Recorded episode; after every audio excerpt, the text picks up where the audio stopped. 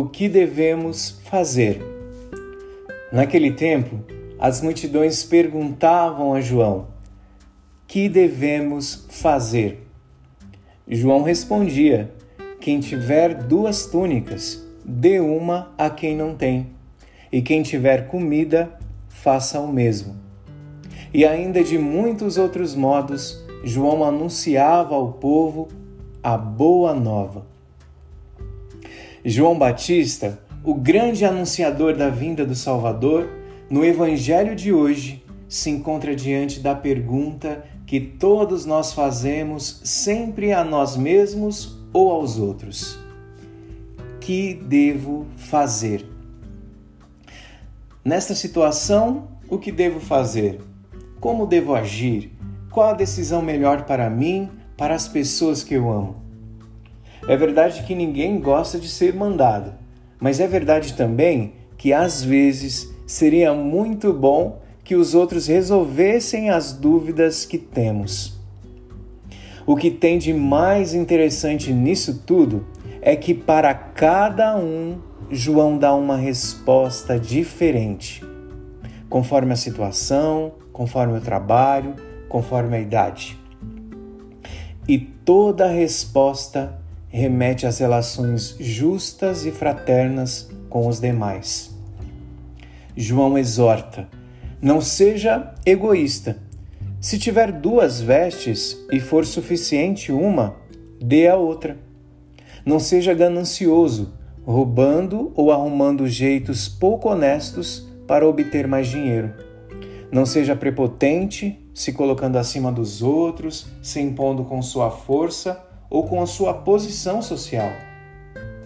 Enfim, todas as respostas de João remetem a ser justo, a ser irmão, a ter um olhar diferente sobre si mesmo e sobre os outros. Isso afinal não seria a boa nova? A novidade verdadeira do Natal? Muitas vezes escutamos falar que no Natal todos são bons Vários procuram fazer gestos de caridade para quem precisa.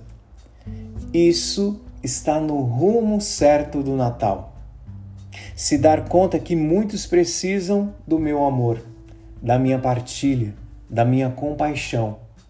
E ter consciência que eu também preciso do amor, da compaixão, da partilha do outro. A novidade verdadeira de todo o Natal é de fato uma relação fraterna e justa entre as pessoas. Então, frente à pergunta: o que devo fazer? A resposta não é simples, porque às vezes a vida é complexa, mas pode ser vivida.